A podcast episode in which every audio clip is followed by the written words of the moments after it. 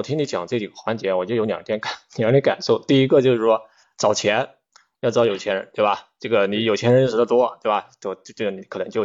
不能募来好的钱。第二投。你有好的项目，对吧？也是一样，就是说你要有好的这个项目资源。比较早期的这些项目的时候，我们一上来的话，可能不会过多的去跟你去聊你的产品啊，或者是你的商业模式啊，这些我们可能会放在后面聊。我们刚开始还是跟你，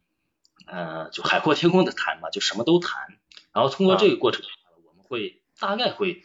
初步会判断一下，就是这个人是不是就是能跟我们在思想上或者是在我们这这个这个这个思维上能同频的这么一个人。这个投资人要为投资者提供全方位的这种保姆式服务，一定把他推上台，这个是最最根本的这个目的，对吧？对，就是你做投资做到最后，或者做到时间越长，你会发现，投资人的能力具体有什么能力呢？可能真的什么能力也没有。财务吧，你不是最专业的；对法律，你更不是最专业的。你说你对行业的理解吧，你没有在这个赛道里边，说是创业，就是对于创业者来讲，你没有他那么两把刷子。闲着没事儿就听两把刷子，我是节目的制作人涂道。我希望把过去十几年跨国管理咨询公司、互联网大厂、商业实践、职场感悟与嘉宾进行碰撞，助您找到拥有两把刷子的钥匙。各位听友，大家好，我们又到了新的一期。那本期呢，我们想聊聊就是这个投资这个行业，因为我们发现到目前这个阶段，基本上整个互联网的红利其实是。逐渐是在减少的，这个是大家有有共识的。那第二个是说，整个国家对于行业的监管的政策其实是逐渐的比之前严格的太多了，包括这些反垄断。那第三个呢，就是其实大家都面临了一个疫情常态化，我想这些因素叠加一定会对整个投资这个行业产生不一样的这种这种影响。所以说今天我们就请到了这个赛马资本的董事总经理杨小龙杨总。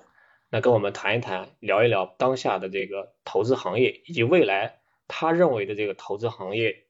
比较有潜力的这种趋势吧，好吧，大概就这么一个话题。那开始之前呢，我们先请杨总做个简短的自我介绍，也包括介绍一下这个赛马资本吧，打个广告。好的，好的，谢谢梅总哈。这个大家好，我是杨小龙，这个目前任职于赛马资本投资部啊。我先介绍一下我们公司吧。这个赛马资本呢是成立于二零一三年啊，是一家这个总部位于深圳的人民币风险投资公司。那么我们目前主要关注的这个领域还是以智能制造、大消费，包括 TMT 这些领域的早周期项目为主。然后目前的话呢，大概我们投资项目也有八十多个吧。然后那么我本人的话呢，从事投资行业也接近大概五年的时间吧。然后在此之前，我也在一家这个创业公司，这个负责投融资业务啊，也。帮助这个公司累计融资规模达到大概五千亿人民币左右吧，呃五千万人民币左右，不好意思啊。然后这个最开始的时候，我自己也有创业的经历啊，当然也是很多年以前的事情了，呃大概是这样，梅总，对。嗯，你说你杨总，你说你之前也也做过这个创业对吧？对，我最开始的时候其实是 创业开始的，然后因为。其实到后面来讲的话，因为我做的事情相对来讲还是比较简单，然后很容易看到天花板，所以说呃做了几年时间吧，然后我就把公司停掉了，然后来深圳，然后因为开始还是想着自己要创业嘛，所以说我就想着找一家创业公司，然后看一下人家 所谓的这个这个这个牛逼的创业公司到底是怎么运作的，然后包括在融资这一块，当时也没有太多的经验，所以说我也在想。往这个方向去发展，对，是，所以最后误打误撞的就进了投资行业，也是一个机遇的，对。嗯，那你做的是哪个行业的？就是创业啊？你说我刚开始是吧？刚开始的话，我是还是针对于制造业这个行业，我是给这个呃工厂，也就是说工厂不是有很多产线嘛，我给产线提供了一些这个自动化设备，然后包括就是帮一些中小企业提供一些这个这个定制化的软件，比如说 MAS 呀，包括 ERP 类的这这个服务，但是。一个事情，对，OK，好，这个我们待会儿后面我们可以再再去详聊。所以。我其实我们今天就谈投资嘛，我我想其实包括我自己，就是对投资这个行业，它有还有好多的这个基本基本的概念，比如说我们通常讲的这个这个投资公司，比如说这个这个 VC、PE 对吧？甚至投行、FA，就是我想开始先给我们分享一下，就这几个概念到底。到底意味着什么，或者是一个什么样的定位，对吧？从投资公司的角度去看。明白，明白。其实，呃，刚才梅总你提到这几个概念的话呢，其实相对还是比较简单哈。可能就是说，如果说没有接触过投资行业的朋友们，可能对听起来感觉陌生。当然，当然最耳熟能详的就是这个 VC 了。VC 的话，其实主要就是代表我们目前这个行业，就是天使投资这个行业。当然，天使投资的行业，如果说目前在中国来看的话呢，其实，呃，我们大的方向上来分的话呢，大概是分为这个人民币基金和这个美元基金嘛。然后其实这个概念最早的时候也是从美国那边带进来的嘛，大家最大家都知道最开始的时候是这个红杉和 IDG 那一波，然后大概是从九十年代其实就开始在国内做风险投资了嘛，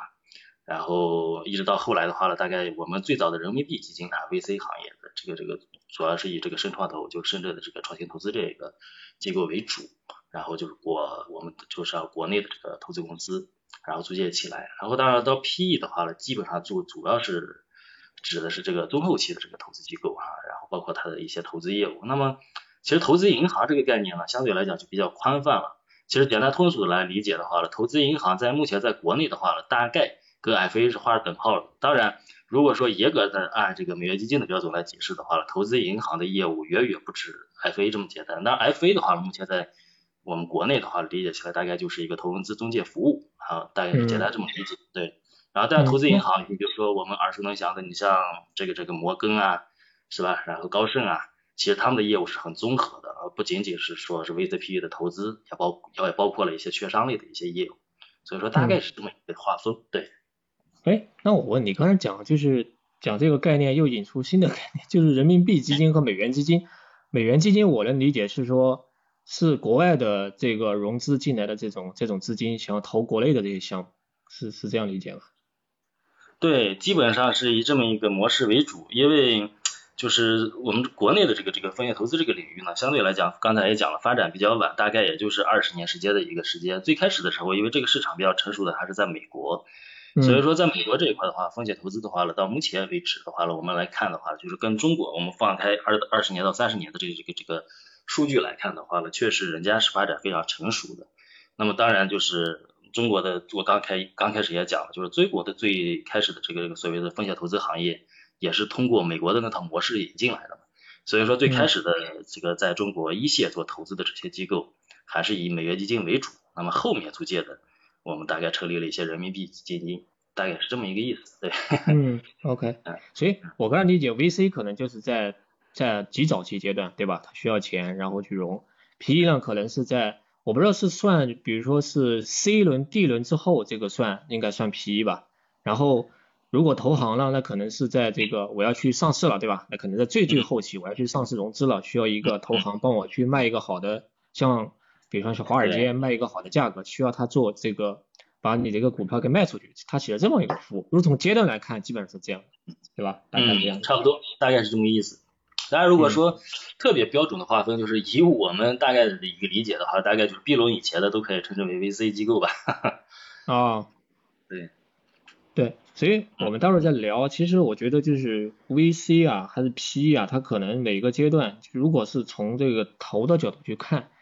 它可能这个就是站在投资人的角度，他可能看的这个方式和角度都不一样。我我觉得这个待会儿待会儿我们再再去聊。然后这个是从这个投资公司的它几种类型来看，另外一个就是如果是说从整个投资的流程，就是从你钱怎么来，对吧？然后我怎么投下去，到最后我怎么退出，这大概是一个什么样的流程，或者是一个行业那么一个一个潜在的一个规则在这里面。好的，啊，没错，我大概理解你意思啊，就是其实简单来讲的话呢，都投资公司的商业模式就简单来理解四个字，就是募投管退嘛。基本上这这个字的话呢，代表了就是我们投资这个行业的一个一个我们叫商业模式或者业务模式吧。那么其实简单的来来来讲的话呢，就是投资到底什么是投资？你你通俗的来讲，其实投资并也没有什么特别高深的东西，就是简单的理解就是通过这个调动资本对企业进行帮助，是吧？然后对企业这个使使这个企业快速的成长，这个我觉得很容易理解。当然了，如果说你要特别去细分的话呢，就是募投管推每个环节你去。展开来讲的话呢，你比如说，那么从具体的工作内容来看的话呢，那么从这个这个这个投资呃，比如说从募资这个这个角度来看，其实的话涉及的，因为涉及到每家这个这个投资公司的风格它不一样，你比如说有投早期的是吧？刚才我们聊到也有投中后期的，那么然后其实，在呃，这个是方向的，呃，这个是风格的一个问题。那么从这个基金的方向，包括基金的性质来看，你比如说我们刚开始介绍了是关注智能制造的这个这个赛道，然后呢，有些基金呢，它可能是关注这个这个医疗类的、生物制药类的。那么然后呢，你再从这个募资的对象来看，你比如说有些呃基金的主要的 LP 呢，主要是这个这个个人高净值 LP 啊，有些呢可能是有母基金，是吧？也有些呢是机构 LP，那么机构 LP 当然也包括了很多啊，比如说上市公司啊、银行啊、券商啊，这些都属于机构 LP。当然，呃，今年呃，今年不是出台了一个政策，就是保险险资这一块也可以参与到这个股权投资这个范畴，所以说这个对这个行业也是一个极大的利好。那么除此之外，现在你看我们中国比较盛行的这个这个呃基金的募资方式，也有这个政府引导基金，你比如说国企、央企等等这些机构的出资，对。这个其实就是涉及到一个募资工工作啊，几个点我展开跟大家来讲一下。其实这个就是，比如说刚才说到募资这个环节是投资公司里边比较相关，呃，相对来讲比较这个这个重要的一个工作环节。那么这个其实就需要对这个基金管理公司啊以及募资团队呢，你对这个行业有一定的资源，当然你的投资的口碑也不能太差。对，你比如说投资经理怎么去投项目？啊，投投资经理怎么投项目？我觉得这个这个话题是可能大家比较关心的内容啊。就是首先，你投资经理投项目的，你首先得有项目来源，对吧？很多人关心，哎，你们做投资经理怎么去找项目啊？到底？然后，其实这个简单来看的话呢，你分为 行业这个新人和行业老人。你比如说作为行业新人的话呢，基本上是和 FA 合作。刚才我们也解释了 FA 是做什么的。比如说另外的话呢，现在就是这个各大的线上投资平台呀。或者是一些其他的一些朋友介绍啊，其实这个都主要是一些呃项目来源的渠道。那么如果说这个行业已经沉淀了呃好多年以后呢，可能你也是这个行业的老人了，那么可能这个项目来源的渠道呢你会更多。你比如说这个，嗯，我现在你拿我来举例，比如说聚焦目前聚焦在智能制造这个赛道上面，那么基本上你在这个赛道里边做的时间久了，这个行业这个这个所谓知名的项目，你可能都有机会能涉猎得到。那么具体怎么涉猎的话，那就可能里边就太多方式方法了，这个就一一赘述了。对，其实这个是投资人怎么去找项目。那么很多人说，你投资人怎么去投一个项目呀，或者怎么去这个这个这个这个了解或者理解一个项目的话，其实这个是我觉得作为投资经理或者投资人花费时间最就是时间精力最大的一个板块，那就是在项目的尽调还有这个这个自我充电上。那么对刚才说到项目的尽调，其实是可能每个投资经理的工作模式哈它不一样。那么这块内容其实花费的时间其实是没有上限标准。那么你比如说简单举几个例子，你比如说团队的调查是吧？团队调查首先人靠不靠谱，这个我觉得是需要花大量的时间去接触，你才能了解到这个人，包括他的核心团队、高管团队，对吧？然后你正式到进入到尽调环节的话，你比如说还有一些是所谓的直系亲属，有没有关联交易啊？业务尽调、业务业务技术方面的尽调，比如说产品、技术、市场、渠道等等，整个行整个这个这个各个维度在行业里边具不具备所有的竞争优势，还有对行业的了解，比如说财务啊、法律的尽调，包括涉及到高管的访谈、行业上下游的访谈，这些等等等等，这些都是我们去评价或者去了解一个项目所需要去做的工作。那么你听到这些东西的话，你可能也会想，就是作为投资经理，你凭什么？去判断这些东西，那么这个就是刚才说的，投资人其实是需要不断的自我充电学习，才能有相对的判断能力，这也是特别花时间的一个点。所以说，对，你看，就是一个投资公司从募资到投资这两个比较重要的环节，你看，其实就是你任何一个细节的点，其实真的你把它做好的话是非常不容易的。对对，刚才刚才我听你讲这几个环节，我就有两点感 两点感受，第一个就是说找钱。要找有钱人，对吧？这个你有钱人认识的多，对吧？就这个你可能就不能募来好的钱。第二，投你有好的项目，对吧？也是一样，就是说你要有好的这个项目资源，对吧？那你基本上也可以投，你投的时候的难度就会就会降低，对吧？这是一个客观的。然后，所以我接下来就想跟你再探讨一下，就是我不知道我自己觉得啊，整个的投资的整体的行业啊，其实跟之年之前年之前的这些年比啊，我觉得还是很大的不一样的。包括比如说整个的钱，对吧？那你就从宏观的这个货币的政策角度讲，那现在的这个政策比之前虽然叫适度宽松嘛，我觉得整体比之前是要紧了很多的。包括目前的这个项目，那之前基本上闭着眼睛投，对吧？但你现在可能是不是要要要要好好看一看，斟酌斟酌，包括呢，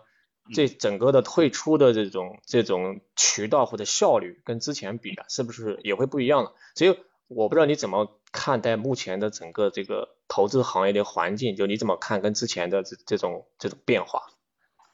对，了解，梅总，确实你刚才说的这个问题确实是现在的一个问题，因为整体环境来讲的话呢，这几年在募资，尤其在募资这个端，肯定是非常比较艰难的吧，比较艰难，也不是说特别艰难，就是说，尤其在二零一七年的时候啊，大家可能都知道，就是我们这个行业出了一个资管新规，然后基本上我们叫叫大资管的时代来临，就是那个是就是这个时间点，其实是大概是成为我们投资行业这个这个所谓的寒冬期的一个开始吧。然后这个就意味着就是我们募资难成为这个我们这个整个行业的一个最大的一个痛点。当然，募资难直接导致的结果就是 GP 直接的竞争压力会非常大，然后两极分化也特别严重。那么其实你看从一七年到今天来看的话，百分之九十吧，我们不夸张的说，百分之九十以上的这个中小基金都面临着被淘汰的风险。所以说你会发现，尤其一些小的基金，很多。时候就是他募到的第一期基金，可能就是他最后的一期。所以说这两年的话，我们这个行业呢也开始有很多人出现了所谓的迷茫啊、困惑呀，也也也有很多人确实很悲观，然后说是要要去行业。对，当然我这里也插一句，就是说，我认为，尤其是你你瞄准投资这个赛道的时候的话，就是作为一个职业来讲的话呢，就是越难的时候，越不要轻易去换行业。我觉得尤其是对中年人来讲，这个是最大的一个致命伤。所以说，其实，在站在我的角度来看的话呢，可能我觉得真的也没有必要去那么悲观的去看这个行业吧。因为虽然这个股权投资这个行业目前啊，可能大家都能感受到，就是处于一个这个所谓的周期下行的这么一个环境。但是你看，如果我们把视野放宽来看的话，你把视野放到全球这个私募股权投资基金来看，就是这种超过三十年这种长周期的基金数据啊来看的话，其实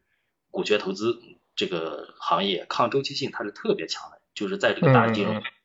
对，就在这个大金融领域，股权投资抗周期性是特别强的，就是而且它的平均回报的话，而且与它的周期其实有一定的逆相关。这个这个逆相关是什么意思啊？我简单的就是解释一下，就是市场不好的时候，我们成立一支基金，那么如果我们能在这个这个行业或者这个赛道估值较低的这个区间，我们去布置布局这个。所谓优质的赛道或者标的的话，那么等到这个行业或者这个市场复苏的时候，我们完成退出，那么这样的表现，其实它的收益率是远远高于在高点就市场的高点成立的基金。那么有个数据，其实嗯，可能我们没有关注这个行业的人没有关注啊，就是这个数据，嗯，真的就是你从这个呃年化收益来看吧，可能他们的收益率之差的话，不不止大概不止有一一倍，对，所以说这个。就是同样的一个基金，我说的是同样的基金，你通过它的周期来分析的话，它的收益率是不一样的。对，所以说我建议就是大家，就是尤其做我们投资这个行业的人啊，就是关注一下我们自己管理的基金的这个呃真实的收益，还有这个估值的水平。那么其实你包括就是如果说你做这个投资时间久了，或者是你是做 IR 募资的，对你你要对我们对自己公司的这个这个基金。的真实业绩做一个追踪，你比如说你你追踪以后你得出的数据，然后你要检验和反思我们投资团队的投资逻辑还有投资效率，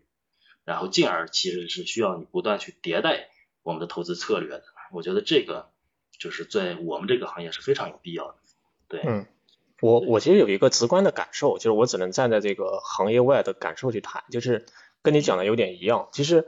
我倒觉得目前这个阶段。确实是刚才讲的那些环境确实比较困难的时候，但您另一方面去想，就是作为这些高净值人群也好，从这个角度讲，或者说有钱人的角度，你看看他的投资的这个渠道啊，确实是在减少的，在缩短。你看，第第一个对吧？这个房子这些这条线，其实很多人现在已经真的是他把它作为一个谨慎的一个很谨很谨慎的一个渠道了，他不会去再大很大资金去进的，对吧？这是第一个。第二个，你再看就是像二级市场，那说实话呢，二级市场那最近这一段时间，不光尤其是中概股，包括国内的市场，它其实是波动还是还是蛮大的。就是很多人对于中国的这个二级市场，它其实是伤过不止一次的。所以其实很，他所以真的真的是大家也在看，包括我周围的人也一直在在问。我插一句，就是说，不好意思，我插一句，就是说真正的就是散户，我们我们 经常开玩笑说，散户想在 A 股赚钱的，可能基本上是靠运气的。对 对，是这个，包括包括我周围的人跟我经常跟我讲说，哎，要不要投一点，就是投一点这个，对吧？就这种早期的项目，它其实好像锁定的时间可能也就三五三五年，但是你看它的回报呢，其实。也也不低，有的基本上也会是甚至翻一倍多的这么一个一个水平，但其实这么一个水平看下来，其其实还其实还蛮好的，就是从作为这个角度来看。嗯嗯，明白你的意思，就是其实梅总你刚才说的这个问题的话呢，其实我我也有过思考，就是说目前就是我们作为个人高净值来讲，到底去投什么样的资产是吧比较稳，或者是收益会比较可观一些？其实我觉得这个回答可能真的是千人千面啊，就是没有特别标准的一个答案。可能因为每个人站在行业的角度不一样，他对可能投资的理解也不一样。就是说，你看，你看我前段时间看到一个很有意思的一个段子，就是说，嗯，九十年代人们投什么？可能闭着眼就是投工厂、投制造。那个时候，因为你知道，中国改革开放以后的话呢，大力的招商引资，基本上。国外的这些知名企业呀，或者是国外的这些产能呀，都会落到中国来。那个时候，只要你对开一家工厂，尤其在珠三角或者长三角这样的区域，你开一家工厂，基本上都有业务，闭着眼都能赚钱。那么后来工厂逐渐的因为这一块逐渐的被没落，因为尤其是低端制造这一块逐渐退出人们的视野，那么人们投什么？可能就是投投房产。刚才你说的，对，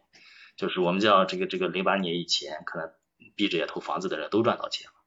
嗯，那么。尤其是到了你看零八年一一直到后面的十年，其实这个房地产这个还是在有序的增长。那么到了一八年之后，完全不一样了，国家政策的出台是吧？对房地产行业的这个这个压制，所以说导致其实，在房产上面真正想赚钱的人还是非常难的。可能像一线城市，你比如说深圳、北京这样的地方还有机会。那么其他我觉得二三线城市真的现在想去投房产的话，那确实要谨慎，特别要谨慎。那么。房产这条路被卡死以后，那么我们散户投什么呢？可能后来我们总结出来，只能投股权，就是对持有所谓优质标的的这个股权这个资产，其实对你来讲，就是对我们或者对我们大多数散户或或者个人高净值来讲的话，可能是最有利的资产的保证，而且是最有机会可以让你资产倍增的这么一个投资渠道。所以说，我们大概是这么一个 分析啊，你就看前三十年大概这个投资逻辑，对。对，而且而且它的门槛其实说高也不高，但说低了它也不低，基本上你你你进去可能一两百万，对吧？你你基本上就可以一些基金，其实你就可以进去去投投了，对吧？对，因为就是你看我刚才说的风险投资这个行业呢，在我们国家呢，其实还是一个非常早期的一个阶段，就是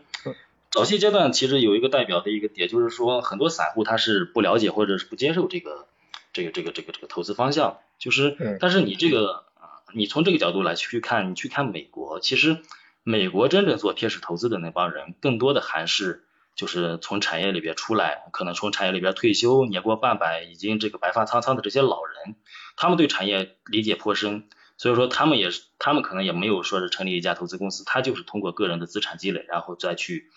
呃帮助这些创业公司，那么。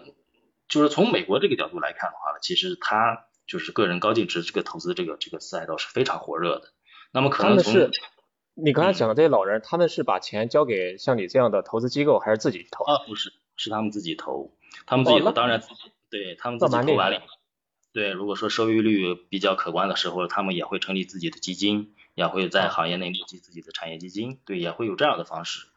对，但是在国内的话呢，目前来讲，就是真正的个人天使投资人，我们讲就是个人来投的人群还是非常少的，基本上还是以机构的性质，因为机构一定程度上还是代表专业，因为机构里边的这帮人确实是沉淀了很多年在这个投资这个领域这个赛道，然后在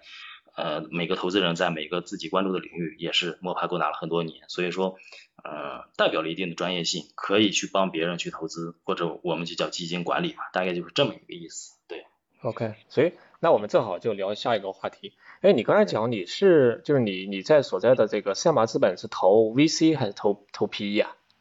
呃，我们还是以 VC 为主，因为我们主要是 VC 为主的。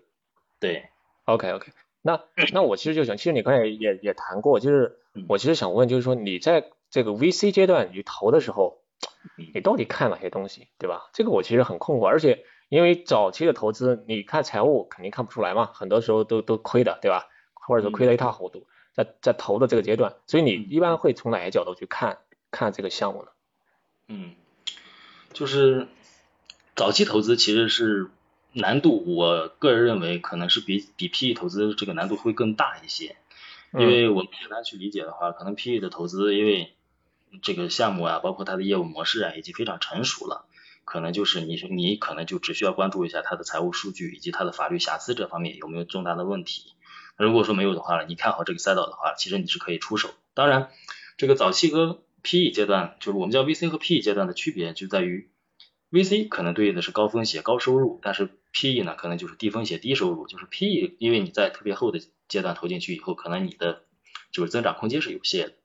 但是早期的话就不太一样。但是早期对投资人的考验尤其我们叫尤其大，就是你不仅仅是需要对商业模式或者是对这个赛道呀，对它的产品要有了解，那么你更多的还是要把把把握到人性，就是人性这个东西其实是非常难把握的。所以说。就是因为就是这个早期投资这种不确定性啊，就是不确定性因素太多了，而然后这个不确定因素的话，可能更多的是因为人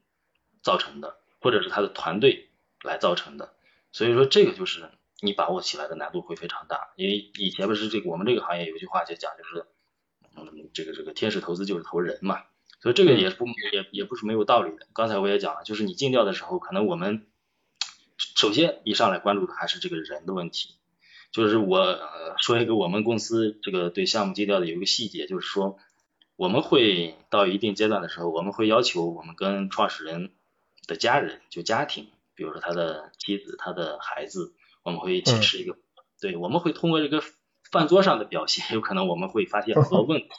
对，就是这就是很细的东西了，对，然后其次才是所谓他的这个这个行业，我们我们到底对这个行业是怎么理解的？这个当然是每家公司。有每家公司的标准或者是策略，那么其次，然后这个项目本身的一些情况，比如说他做的产品是什么样的，然后他产品背后的技术逻辑是什么样的，包括它的渠道，包括它的市场，目前大概是什么样的一个规划或者是构造等等吧，这些，我觉得所以说我觉得这些是构呃是构成了一个早期投资的一个综合的维度，并没有说是哪个特别重要或者哪个不重要，所以说我觉得早期投资的难度嗯。就是大也是 也是也是基于此吧，对，嗯，那你刚才讲这个，我我也觉得是因为在早期这个阶段，甚至说它的产品还没有还没有完全成型，对吧？它的商业模式可能也是在探索的过程中间，呃，更不要谈它的有什么财务结果，所以人肯定就是非常重要的。你刚才虽然说肯定是全貌考虑嘛，但我觉得不管怎么样，这个创始人这个团队一定是。一定是占了非常大的一个一个因素在里面，所以我不知道从这个角度看能不能再多说两句。就这个人呐，你到底会看这个人到底是什么素质呢？比如说他到底有没有做过这个行业，他有没有一个技术背景，还有这个人特别特别能能这个能融钱，还怎么怎么样，对吧？这个到底是哪些素质？觉得你从投资人角度是特别看重？嗯嗯，明白。就是刚才对梅总你说的很对啊，就是说。可能早期投资的话呢，如果说你一定要排个序的话呢，可能我们第一考虑的还是人的问题。就是这个人的话呢，就是你跟他沟通了以后，因为我们尤其看项目的时候，比如说这个这个嗯比较早期的这些项目的时候，我们一上来的话，可能不会过多的去跟你去聊你的产品啊，或者是你的商业模式啊，这些我们可能会放在后面聊。我们刚开始还是跟你嗯就海阔天空的谈嘛，就什么都谈。然后通过这个过程，我们会大概会。初步会判断一下，就这个人是不是就是能跟我们在思想上或者是在我们这这个这个这个思维上能同频的这么一个人，这个是我们有一个初步的判断。那么当然了，然后我们觉得这个人跟我们就是说投资的风格呀，或者我们公司的风格呀，包括我们的管理就项目管理的风格，如果说可以同频的话，那么可能我们会对这个人的这个这个风险会进进行一个把控。那么他的风险的话呢，就会有一些，比如说法律上的分析，我们会做一些一系列的尽调。那么还有的话呢，就是行业上的风险，就是这个人到底是做这个事情是不是这个人，是不是应该他去做，这个我们也会去去评价。比如说刚才你提到了他的背景或者他的出身，因为这个直接就变成了他做这个赛道或者他做这个标的将来能就是构建的资源或者构建的这个这个它的生态池是一个什么样的一一个维度或者什么样的一个高度。嗯，对，基本上我这边我这边是特别想跟问你一个特别考验，我觉得特别考验灵魂的一个一个问题。嗯，就是我们假设一个人，他其实商业运作能力呢，他的资源资源整合能力，我们觉得都觉得都觉得非常强。那假设他做的这个项目呢，他其实是拿了别人的之前的没有经过这个知识保护产权的这个产品，或者是某一个技术把它拿过来了，然后去创业。那其实呢，他拿过来中间呢，其实他或者说对方呢，其实没有任何法律上的手段能够能够鉴定说这个人一定是拿了我的东西去做的项目。如如果但事实上他就是拿了别人的东西。如果这种情况下，如果你知道了，我不知道从投资人的角度说，这个项目确，而且这个人确实商业运作能力完全没问题，对吧？很强。那你觉得这种这种情况下，你你会不会投？嗯，我觉得这个问题特别好啊，这个问题就是首先，我觉得基于您这个问题的话，我思考的点就是说，首先还是这个人对不对？就是如果说刚才像你说的，这个人的做这个项目完全没有问题的话了，再加上这个人可能没有。特别大的瑕疵的话，可能我也会投这个项目，因为 在我们这个领域里边哈，就是我给你举例子吧，就是嗯，尤其是再往就是天使龙再往早期的时候，它是种子龙，种子龙呢就是它可能基本上没有任何的实际的运作，可能就是它的一个 idea 或者是我们叫 PPT，就这个时候的话，但你主要考虑的就是他的思维，就做这个适得性的思维，或者这个人到底能把这个事情做到一个什么样的程度。如果说你判断这个人可能真的。呃，根据他的能力啊，或者他的他的他的背景啊，没有办法去触达到这个行业大概的那一个一个我们叫金字塔顶尖的时候，那可能我们认为如果这个赛道特别好的话，也可能会找相应合适的人去做。这个是行业里边的，就是不成文的规则，会有这样的情况出现。所以说，就是如果说你仅仅是通过一个点，就是说拿来别人东西去做，因为这个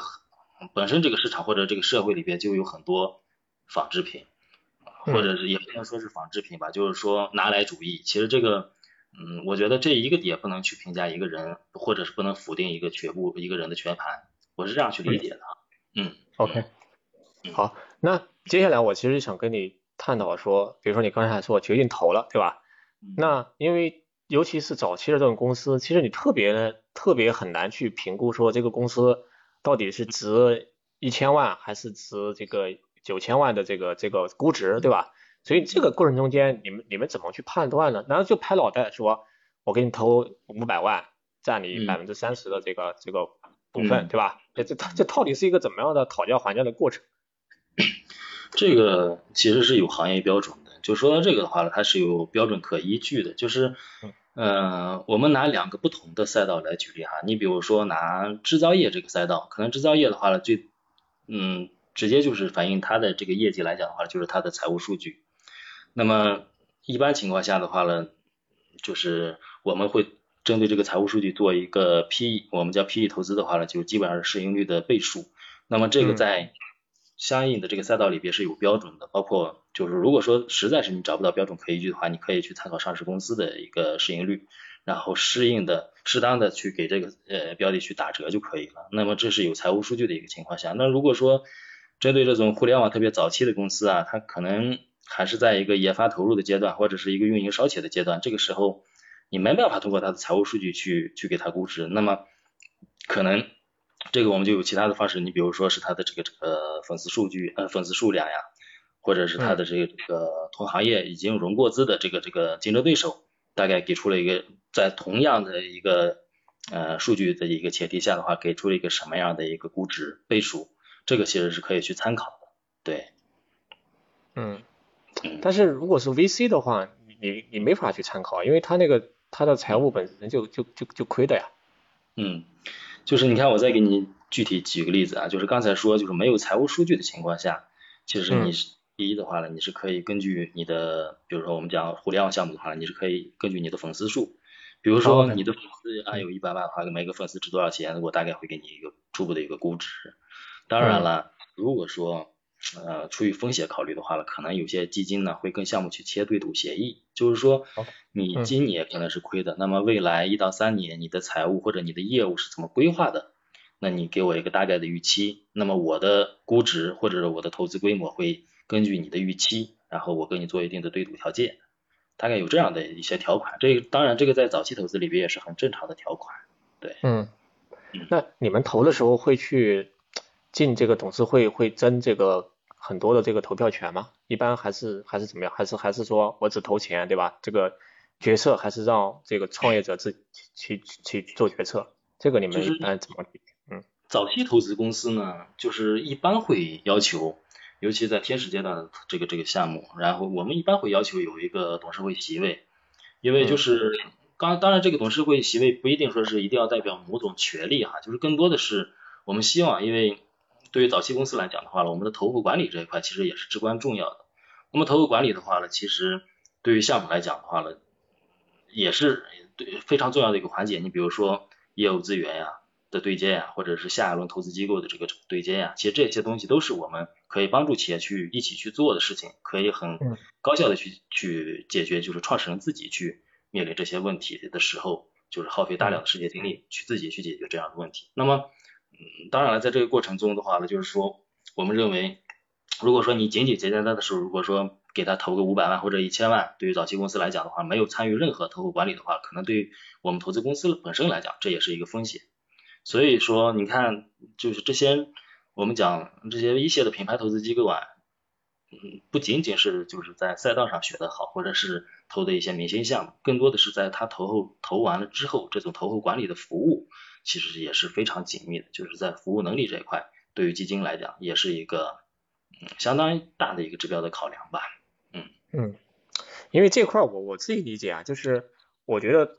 这个就看你怎么把握一个度，对吧？我觉得作为投资公司来讲，你更多的是投了之后呢，你能够，尤其尤其对于早期的公司，它其实除了钱之外，它更更重要的对他来讲，它其实需要一些我怎么去进一步打开局面，不管是市场也好，还是技术还是产品，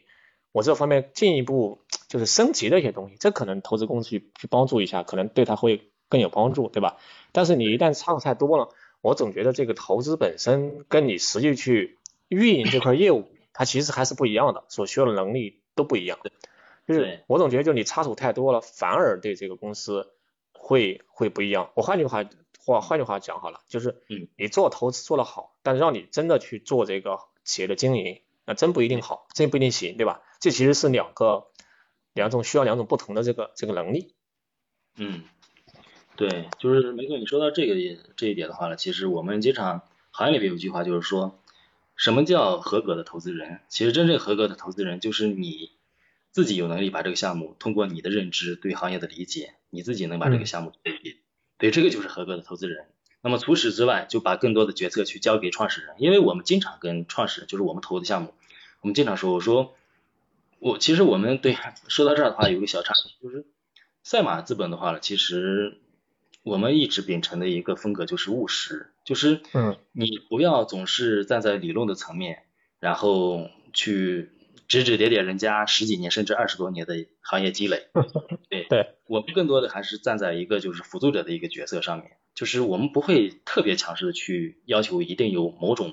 呃这个这个决策权。所以说这个我觉得，就像你刚才说的是非常对的，就是尤其在早期公司，尤其对这个这个行业，如果说你不是特别熟悉的情况下，不要轻易去帮项目去下决策。对，嗯，OK，嗯，所以这个其实我们就可以聊聊，就是对于这个投资者到底需要什么能力。所以我我自己呢，其实我我毕业之后第一份工作，其实我是在那个四大会计事务所做审计的。然后其实我一对我一直想期望是进这个投资或者进投行，但始终就是阴差阳错，从来没有入就是入了入 入到了这个行。所以，但我最近发现呢，就尤其最近这几年，我发现如果是说一个人你身身边如果没有做一个投资的人，没有一个做投资的朋友，那基本上感觉都不正常。就很多很多人会转行，都在往这个投资这。投资这个领域去进，包括我，包括像互联网边身边有很多朋友，对吧？他在阿里啊，搞了个 P 八啤酒，然后他出来去做投资，那那他其实又又也做的做的很好，就就是这方面，就很多人都现在做投资，所以我我不知道就是说，如果是站在投资的角度讲，你觉得到底有哪有哪些特别特别的能力呢？我自己感觉还还是挺宽泛的。明白明白，嗯就是嗯，如果说就是因为这个真的还是没有一个特别的一个标准啊，就是我个人理解吧，就是我觉得还是个人的学习能力吧，就是学习能力这一块，作为投资人，我觉得是至关重要的，因为为什么呢？因为你作为一个赛道或者一个领域的一个投资人或者投资经理，你如何在最短的时间内熟悉这个行业，然后并且能对你所考察的这些这个这个领域的这些项目有判断的能力啊，就是就是你熟悉这个只是说基础，你你在熟悉的基础条件下，你还有判断对项目的判断能力，就是你敢于决策，或者在公司投委会层面或者在在在公司的决策层面，你有敢于有判断这样呃有有敢于判断的能力，我觉得这个是对投资人考验最大的。也是非常大的这个这个这个这个考验，就是在这个学习能力上面。就是因为对于财务投资机构来讲的话呢，可能你每年发的基金可能会有所变动或者差异。就拿智能智能制造这个领域来讲，智能制造其实是一个很宽泛的一个行业。你比如说高端装备，它也属于智能制造；比如说材料类，它也属于智能制造，对吧？核心零部件也属于智能制造。那么对这些领域或者是这些细分赛道的快速学习，这个是最难的。就是很多人都说，哎呀，怎么你们会那么忙呀？就是我们的忙可能不是说大家理解的那种忙，就是说真的在做具体的某件事。当然了，就刚才我也分享，就是说你在做尽调的时候，或者是你同时要尽调几个项目的时候，那个时候我确实是很忙。因为我们甚至有时候确实是连轴转的，就是在公司有一个行军床，可能就是晚上就在床上睡几个小时，然后起来接着去做尽调，做做做投资报告。这这样的情况是有的。那么除此之外，你更多的工作之外的东西是你自我充电，就是自己学习这个过程，就是这个是怎么说呢？就是所谓的学无止境吧，就是尤其对投资这个行业表现的尤为突出。嗯，对，这这个我我我其实有一点感受，不知道对不对？就是我们刚才讲说，呃，这样看就是我们最基本的，就是我之前以为这个财务很重要，但是现在看财务这件事呢，其实它是一个很标准的工作，对吧？其实你有个三四年。这个四五年做财务，那基本上你你把整个的这个财务这个这这块搞透，那对吧？拿下来基本一点问题没有。但更关键的时候，像你刚才讲的，第一个是说我对于行业的理解，对于这条赛道的理解，对吧？那作为这个投资者来看，那他到底有没有踩准这个点上？从这个竞争的角度看，他到底适不适合去干？那这个其实是有一个判断，或者是说有一个决策点在这个地方。那这个可能确实。考验的就不是说是一个人的对于一个技术层面的一个思考，确实展现了说要求这个投资人他的这种战略的这种思考能力，对吧？这第一个。第二个呢，像你刚才也提到，就是对人的这个判断，这个恰恰我觉得是最难的，就是嗯，这个方面呢，因为每个人他都有每个人的这个个人价值观也好，他的个人的这个这个性格偏好，对吧？和价值偏好在，所以你要去判断这个人，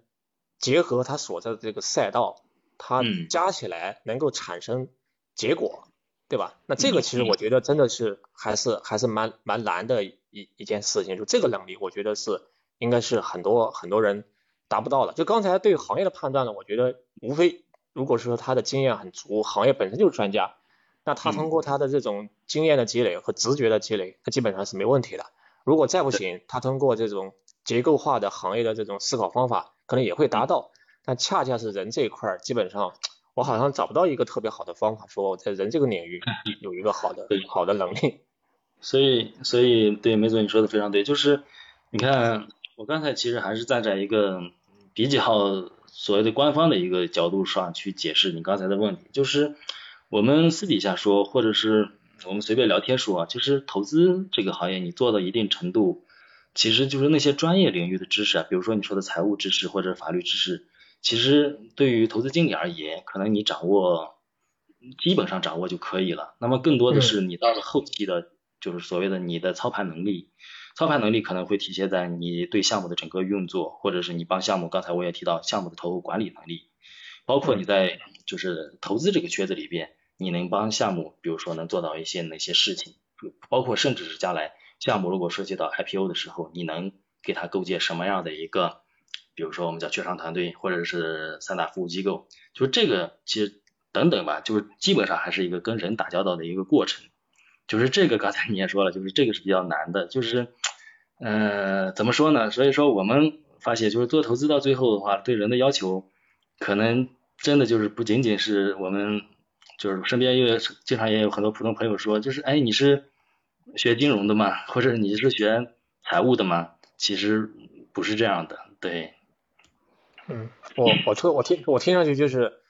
这个投资人要为投资者提供全方位的这种保姆式服务，一定把它推上台。这个是最最根本的这个目的，对吧？对，就是你做投资做到最后，或者做到时间越长，你会发现，投资人的能力具体有什么能力呢？可能真的什么能力也没有。财务吧，你不是最专业的；对法律，你更不是最专业的。你说你对行业的理解吧，你没有在这个赛道里边，说是创业，就是对于创业者来讲，你没有他那么熟悉。那么具体你构建什么样的能力吗？可可能我自己总结，可能就真的就是对。整个项目的一个操盘能力，就是这个操盘，并不是说你自己去运营这个项目啊，就是说你你真的站在一个投资人或者是站在一个辅助者的一个角度，你能给这个项目去做什么哪些事情，然后这个快让这个项目然后去快速增长或者快速成长，这个我觉得是对投资人考验最大的。对，这个其实我我可以多说一句，这个可能跟咨询也不一样，我其实特别感觉它特别像像哪种角色呢？就是。特别像这个，像这个 CMO，特别像 CMO 之于这个 CEO 的这个这个角色在里面，就是他他要去想当协设法的协调各各种各样的资源，帮助这个 CEO 他的业务实现结果。我就感觉有跟这个有点的像，就是这种这种定位啊，类似吧，再加个 COO，啊对对，再加个 COO 来来干活就更多，对对。对。另外，另外，我想跟你就是刚才其实我们谈了谈了很多关于投资的这这些这些就这些过程中间的重要环节嘛。另外，我其实想跟你谈一谈，就是你刚才讲了，就是我我们其实特别想了解，就是未来的这些投资行业，投资人的眼里到底还有哪些可以投的行业和趋势？就这个到底是一个什么样的什么样的那个趋势，可以跟我们分享一下？嗯，我觉得就是梅总，你这个问题啊，就是有点呃，对比较大，因为怎么怎么去理解这个大呢？就是因为就是每家投资机构呢，它关注的赛道其实它不一样，嗯，就是你比如说我们可能关注智能制造或者消费这个赛道比较多一些，可能我们的研究或者是我们的经验可能仅仅是在这两个赛道里边，但是你从通过市场来看的话，尤其这一两年的市场来看，除了智能制造、生物医药，对吧？医疗服务。这样的赛道也是非常火的，就是也有很多独角兽企业就在这一两年跑出来了。所以说你不能说具体到哪个赛道就一定有就是竞争力或者有优势或者是什么。但是我我还是觉得，就是无论是从投资人的角度还是从创业的角从创业者的角度来看，就是还是适合自己的最重要。就是包括就是我们个人高净值或者个人散户投资想参与到股权投资也是一样的。我觉得你还是。对行业要有最基本的了解，就是你自己是从事哪个行业的，或者你对这个行业未来的一个发展趋势是怎么理解的，然后你再相应的去匹配，就是跟你风格类似的这样的投资机构也好，或者投资人也好，然后这样去做投资，然后我觉得是相对来讲风险是比较低的，因为如果说你对行业一点了解都没有，就只是盲目的去，嗯，听一些人就是说，哎，某个项目或者是某个赛道现在好火好火，你去参与吧。这个你你投资失败的风险非是非常大的，对，就你看就拿前两天我们举例来讲，就是双减教育下的这个教育赛道，基本上是是凉凉了，对，所以说很多很多很多投资在里边是栽了很多跟头的，对，但是你要知道新东方或者学而思这样的机构在当年盛极一时啊，所以说你你是没办法去去去去怎么评价去某个具体的赛道，我是这样理解的哈，就对，对。所以你刚才讲啊，就是你们可能关注这个消费和智能制造，对吧？我觉得每一个行业谈都可以要谈半天，所以你可以谈一下你目前对于智能制造的一些一些趋势的一些一些看法。就是智能制造，因为这个我也我也理解，但是我个人觉得智能制造呢，就是像你讲的，它也很多，但是我觉得可能是不是可以那些硬件的部分，就是自动化设备，我们就不谈了，我们更多的谈还从软件方面跑，就是。跟企业服务这些相关的一些一些一些趋势和和热点，你的你的一些观察。你是说在智能制造这个领域的企业服务吗？对对，包括你刚才讲的一些软件，比如说 Math 啊，或者或者 MOM 啊，或者说基于跟智能制造相关的吧，比如说 AI 也好，或者是视觉各种各各种各样的吧。嗯，明白你的意思。我还是这样，就是我我整体还是分解一下这个行业吧，就是因为智能制造这个对这个产业链条的话，还是确实是太宽了。就是尤其在我们行业里边，经常就是说，哎，就是你们看哪个赛道比较多？可能我们说智能制造，智能制造里边具体是哪个细分赛道，多其实一说一大堆。刚才你也讲了，就是，但是你看我们简单就是通俗的去把这个行业智能制造这个行业去分解一下来看的话了，可以就是把它。就按照您刚才的逻辑，就可以把它大概分为四个层级吧。你看第，比如说刚才说的第一层，就是在应用层这一方面。就应用层这一块的话，主要就是还是属于这个系统集成以及自动化生产的这种集成的一个应用。你比如，比如说包括流水化、流水线的自动化呀，包括智能工厂的建设呀。其实这一块的话呢，目前在我们国内在应用这个角度来讲的话呢，已经是蛮成熟的了。因为有一些，比如说呃，我们叫大型的企业呀，比如说小米呀、华为呀这样的企业，在他们的在应用生产呃生产应用这一块的话，其实智能化程度是蛮高的了已经。对，然后其实第二层的话呢，就刚才我们提到的基础工业层，就是我们所谓国家目前在智能制造这个大的方向这个领域落后的层级，也是在这个层级，就是基础工业这个层。基础工业这个层怎么去理解呢？就是主要还是生产设备这一环节。你要生产设备，你比如说包括了这个高刚才说的高端高端装备也好，高端机床也好，工业机器人。对呀，包括一些核心材料、芯片，对吧？以及你刚才提到的，就是说提供数字化生产解决方案的这些工业软件，对，然后工业软件里边还有涉及到一些核心的算法的研发呀、生产呀，其实这些是我们把它总结为一个基础工业层，就是在这个这个大的层级里边，我们国家其实相对是比较落后的。那么其实你看涉及到你看另外一个第三层的话，可能就是一个信息互通的一个层，因为信息互通的话呢，目前。就是大家提到的，就是所谓的智能制造也好，工业四点零也好，就涉及到有一个有一个细节，就是智慧工厂里边会有一个数呃设备的一个数设备的一个数呃数字化，就我们所有的设备去联网，那么涉及到你比如说涉及到了可能就会涉及到一些技术领域，就比如涉及到云计算呀、大数据啊，包括刚才刚才说到的工业互联网等等这些数据的一些传输技术，可能这个就是在信息层。那么第四层的话，主要就是在这个信息的采集层。你的你的信息流转的话，你是需要采集技术的。那么你这个进你这个技术是通过什么方式去采集的？那么大家可能比较通俗，可能直接简呃直观的理解就是传感器。大家都知道这个概念。对，传感器是采集数据的一个第一抓手。但传感器的技术目前来讲，在国内，尤其在高端传感这一块的话呢，也是相对来讲比较落后的。所以通过这四个层级，你看你去发散，那么大家其实今天都知道，中国是一个。世界级的工厂，那么中国制造的话，其实这么多年已经遍布了全球，体量非常庞大，品类也很齐全。但是大家会最后发现，我们提供的产品的技术附加值，以及我们所谓的产品品牌的溢价上来看的话了，我们的制造能力其实还真的是处于一个中低端的水平，缺乏特别核心的这种竞争力，这就直接导致了就是我们所谓的最美贸易也好，或者其他的这个卡脖子技术的限制也好。主要还是体现在这个环节上面。你比如说刚才我提到的，就是说，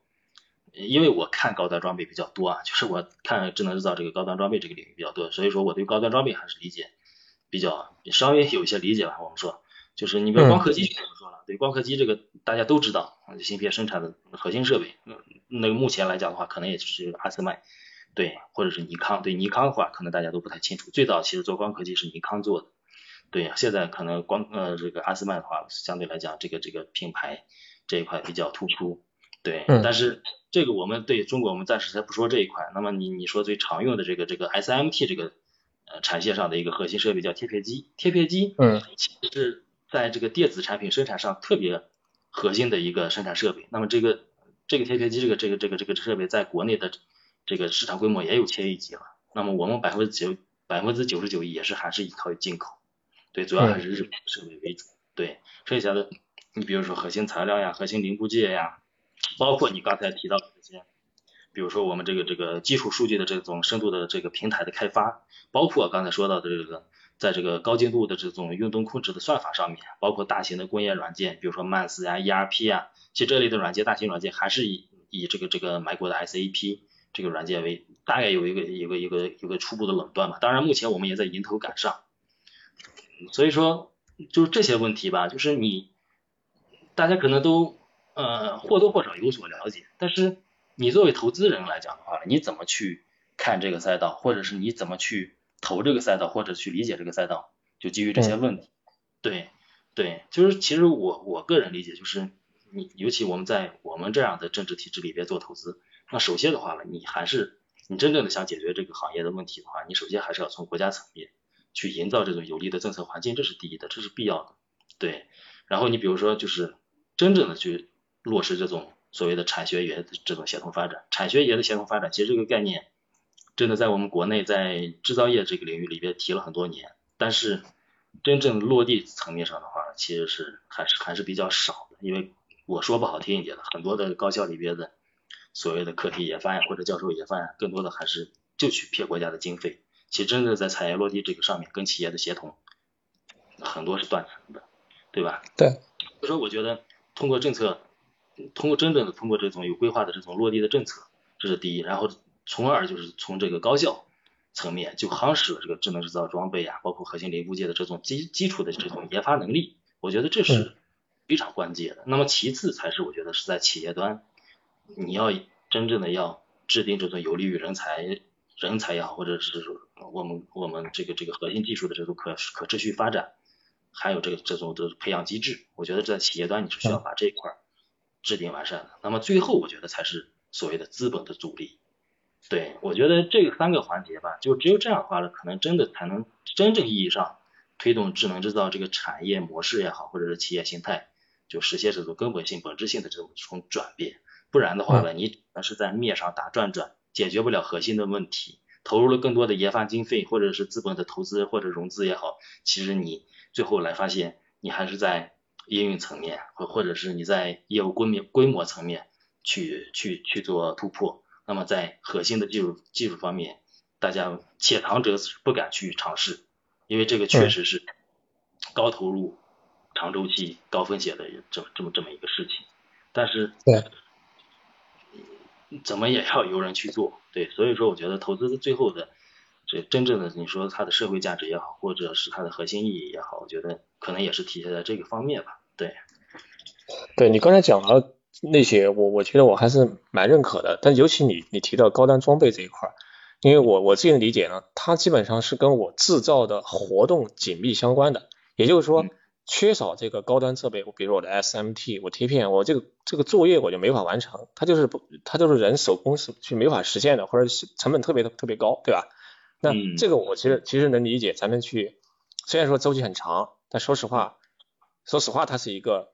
挣的是辛苦钱，对吧？它时间很长，当然确实这个技术还是蛮高的，但是不管怎么样呢，它它的模式跟投互联网的那那个模式就就完全不一样了，对吧？对对，但是对于中间有一块儿，我我其实是一直有一些疑问，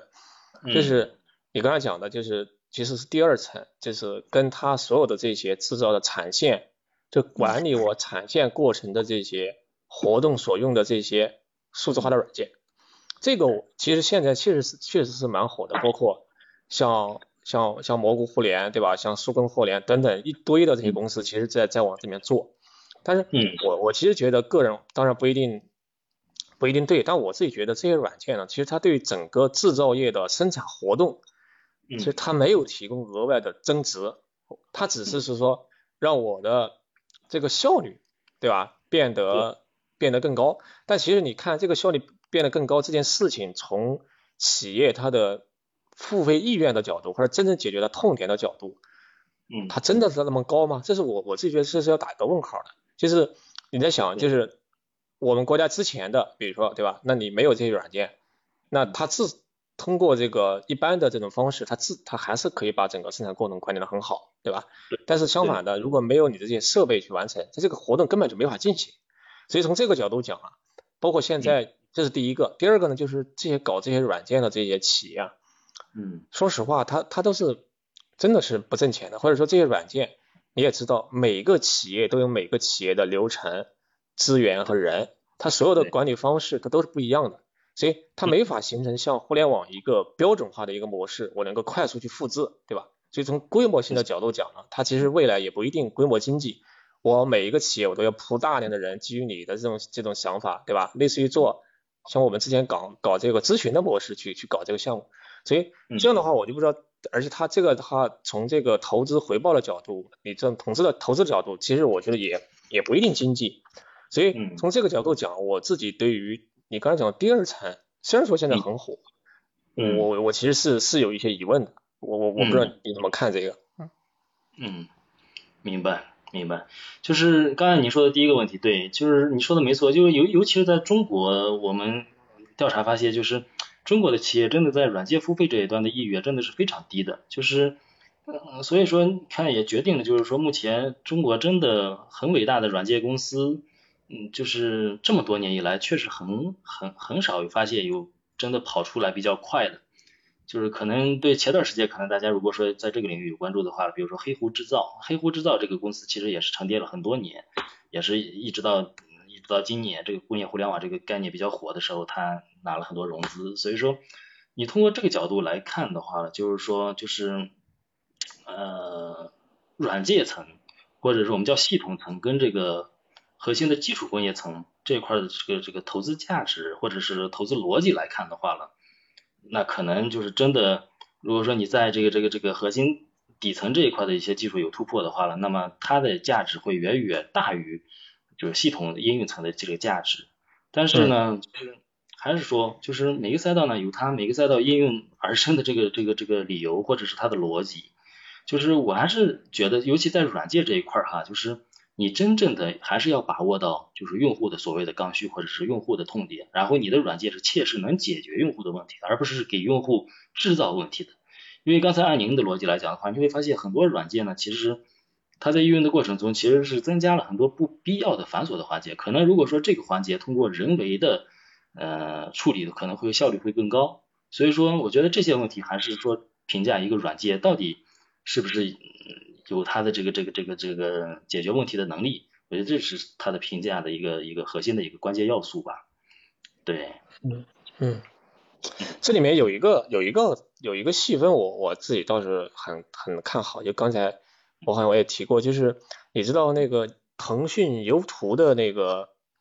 应该是创始人，他他出去创了一家公司，就是做视觉做视觉检测这方面。然后很快就融了两次，是然后是一亿美金还是还是两亿美金，我忘了个数了，反正还是融融的挺快的。就是通过这个视觉的方式去检验这个产品过程中的这种这种缺陷，这个其实我我觉得这个这个赛道，我我不知道你感，这个我自己还是蛮看好的，它确实解决了这个产品本身的一些问题，这个是人其实之前是是无根本是没法完成的。对。对视觉检测这个赛道确实就是目前这一两年确实很火。当然，就是我本身而言的话，没有特别去关注这个赛道，但是因为经常会看一些项目，或者是因为做一些这个创赛的评委的时候，会看到类似的项目。因为这个赛道我是这样理解的，就是本身来讲的话，这你刚才说第二层在工业层这一块的话，就是主要涉及到的一个核心零部件就是它的相相机或者它的镜头。这个的话呢，一般是没有，就是尤其是做。做检测或者做视觉这一块的公司，他不会自己去做的。那么他自己做的话，可能更核心的就是他的视觉检测这一块的算法。那么它的算法的精度就直接体现了就是这个这个项目的价值。这个是我站在一个投资人的角度来看这个赛道。那么其实我觉得这个问题就是这个行业的问题，远远不是说你解决了就是检测技术这个这这么一个简单的层面。然后你就能一定拿到融资，或者你一定能在市场上跑得很好，这个不是，我觉得更多的还是要看你在市场上的一个应用的一个规模。就是做这一块的人确实真的是很多，无论就是刚才您讲的从这个 BAT 出来的，或者是是甚至从华为啊，或者是等等一些这个知名的大厂里边出来创业的人很多很多。就是可能大家呢解决的可能更还是一个就是特别细分或者特别局部的这么一个一个问题。那么这个就是也涉及到了一个另一个问题，就是你将来这个公司在规模上，就是或者你在产品线的拓展上面，你会有就是我们讲很大的局限也好，或者是呃这一块的天花板，在在投资人的角度来看的话，到底是怎么去评价它？我觉得这个也是嗯相对来讲，就是无论是做创业者去步入这个赛道，或者是正在做这个赛道的创业者或者是投资人来看，需要深度考虑的一些问题，嗯。OK，所以我我觉得差聊的聊的聊的也差不多了，就是我我觉得刚才总结下来就是还是说我们稍微总结一下就是这个趋势的行业。那我我自己我自己理解的就是通过这个杨总你刚才讲的这个意思，还是说，因为我发现其实，在投资这个行业，其实还是存在着说，有的公司它看的赛道的范围相对宽一些，对吧？但有的呢，其实它一直在深耕某一个赛道领域，它其实其实作为一个。精品型的公司，随着它这个行业的积累越来越多，它投的项目的这个这个准确性其实也会在逐渐的在在在提高，所以会有这种就在很很垂直很垂直一个一直深耕下去。所以我自己理解是说，确实是说大家可能确实没有没有说我我一下子就就踩到目前的这么一个一一个风口，对吧？现在很难讲到说我就是一个有一个全局性的风口，现在其其实已经很难的，但确实是说在每一个领域里面其实都有。结合就跟数字相关的，刚才你讲的，刚才你讲的，我觉得即使你那些高端设备里面，它其实它也用到一些很先进的一些数字化的技术在里面，只要跟这些结合，可能可能都会有一些都会有一些机会。但对，嗯，但就是我觉得可能就绝不绝对不会再有像之前的，比如说八年之前那种全局性的那种，对吧？那种整个的趋势性的互联网机会，这个我觉得。可能未来很难，可能会再再有。对，就是互联网，其实对这个概念也是投资圈里边大家老生常谈的一个一个领域吧。就是所谓的现在大家叫泛泛互联网时代嘛。就是因为其实每个人可能对这个互联网这个概念，尤其在今天可能理解不一样哈。就是说，从我个人的角度来讲，就是从我个人从从投资这个角度来看嘛，就是所谓的泛互联网化，其实一个特别重一个标志性的事件就是。这个互联网，我觉得不再是一个具体的一个投资领域，在投资在投资人的眼里，而是逐渐变成了某些行业的一个应用工具。可能就是这样的一个世界，可能在很多领域都会存在。你比如说刚才说到的人工智能，人工智能在可能比如说一七年、一六年的时候，也是一个很火的赛道。那么大家发现，如果说到今天来讲的话，人工智能考虑的是什么？考虑的是你在人工智能应用应用场景上的落地规模这一块。所以说，就包括互联网发展到今天也是，你看你简单的分析来看，就是一三年、一四年的时候，那个时候所谓的互联网、移动互联网这个概念真的很火。那个时候，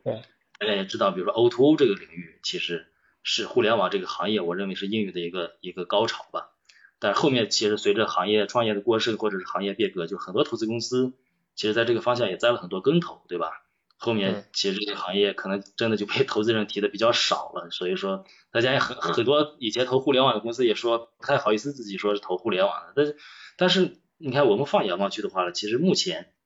就是这些所谓比较火的领域，就是哪个哪个哪个和互联网又没有关系呢？你比如说对吧，电商对吧，新零售、物联网、云计算、人工智能、工业互联网，这些哪个不是把互联网作为底层工作呃底层工具去做垂直应用呢？其实其实对其实。具体举举例子来讲的话呢，你比如说这个这个目前很多的创业公司，嗯，尤其是比如说做这个这个 to B 类的 SaaS 平台的，现在也不称自己是 SaaS 了，或者不称自己是互联网了，而叫这个所谓的产业互联网，对吧？产业互联网这个概念目前真的很火，对。但是我觉得，我觉得真的这个概念啊是什么，真的不太重要。就是我认为重要的核心的东西还是你是否真正的就是解决了这个行业的问题。对吧？尤其是我觉得，针对于 B to B 领域的这些创业公司，其实，在 To B 领域里边的话，大家其实是很容易发现行业的痛点。就是，但是，就是如果说我们的解决方案是不是真的去解决行业这个问题，是不是这个行业的刚需？我觉得这个真的是需要大家去深度思考和验证的。就不仅仅是，呃，对于创业者或者是，嗯，就是即将去做 To B 领域的产业改造。那么对投资人来讲，我觉得也是一样的，就是 很多的东西啊，真的就是你会发现这一路走来，就是投资公司也好，投资人也好，就是真的就是投概念或者投风口去的。我觉得这个真的是很容易去踩到坑或者踩到雷，对，还是要去理解，就是项目的底层逻辑或者是它的核心的价值是什么。我我是这样看的，对对，这个我其实认的，而且 to B 完全，我觉得投资的思路包括经营的逻辑跟 to C 完全不一样。刚才你讲对吧？我我抓了这个痛点，但 to C 的话，你其实也有痛点，但你一抓抓一堆，对吧？一一堆这个画像一样的消费者，但 to B 呢，你抓可能只能抓一个，但你从一个跳到很多个，这其实经过一个漫长的打磨、消化和研究的过程。这个其实是因为你一家你不构成规模，你研究很多家，但这个过程其实是还是蛮漫长的，需要静下静下心来慢慢去研究、慢慢做，去发现、去提炼，才有可能做一个行业的通用的产品和和方案出来。嗯嗯，OK，所以我想啊，时间也差不多了，最后我想请那个 杨总，你你你自己就是如果是说在你的角度，因为你做了这么多年。如果从未来的角度看，你觉得有什么话想对这个自己，或者说想未来进入投资的这些投资行业的人来来来讲一讲？明白，这个对，就是我觉得吧，就是做投资这个行业，因为也快五年的时间了吧，就是反正经历也是蛮多的，包括我最开始的时候，其实在北京自己创业的那个阶段，然后。因为自己也有创业的经历，然后包括自己后来也在创业公司也待过，就帮创业公司去做投融资的这一块的业务，然后紧接着到最后自己在投资公司，然后深扎这五年的这个这个工作吧，我觉得确实还是有很多的感触吧，就是也也也是，呃，怎么说呢，还是确实也是很跟跟梅总也聊得很开心啊，也也确实也很想跟大家分享，就是，嗯，我觉得最开始的时候，其实我刚才也讲了，就是投资这个工作就是。通过调动资本去帮助企业去实现实现成长嘛，对吧？我觉得当然这个也是这个行业最吸引人的地方，因为我觉得作为投资人来讲的话呢，你真的会很享受，就是你做这个事情这个过程带来的愉悦和成就感。当然，我说的愉悦或者成就感，真的不是说你你你在你站在一个很高的一个维度去去去指点江山或者是什么，不是那个意思，你更多的因为。因为自己有创业的经历，因为自己也在也也经历过创业的低谷，因为也自己也那会儿也经历过特别无助的时候，就是特别能理解，就是一个就是创业者能得到就是说除亲戚朋友以外的就专业的投资机构的认可，那这个时候就是无论是作为投资人看着自己投资的项目逐渐的成长或者快速的爆发也好，或者是作为创业者真正的在这个自己的行业里边深扎了这么多年以后。然后被所谓的伯乐或者是投资人发掘，然后从而投资，然后真正最后推动到 IPO 这个过程吧，就是嗯，就是我觉得这特别是吸引特特别吸引我吧，这个工作模式。对，然后你说就是对自己特别想说的这个，嗯，我在朋友圈呃不是在朋友在微信的那个个人签名上面，可能有我微信的朋友大家都能看得到，就是嗯，因为。嗯，做投资呢，可能大家看到的有很多只是说面上的一些东西，可能更多的还是有些东西还是就是自己不愿意去触碰的一些东西吧。就是所以说我有一次我看到了一个就是一个一个采访这个台积电张忠谋张老先生的一篇文章，对，其中有一句话就是形容张老爷子，我觉得特别恰当的一句话，就是说就是干轰轰烈烈的伟大事业，然后。呃，过云淡风轻的安静生活，我觉得这句话，当然我现在肯定不能用这句话来标榜自己啊，但是这个确实是我向往的生活状态，所以说我我也是希望自己将来在投资这个领域也好，或者是在其他的这个这个领域里里边也好，能真正的能活出这样的一个状态，对，活得真实一点，大概是这样吧。嗯，对。最后再再问一个问题，这个做这个投资能实现这个？财务自由吗，这个问题很关键。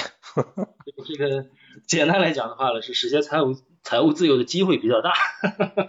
啊，那也那也行，这样就挺好。对对，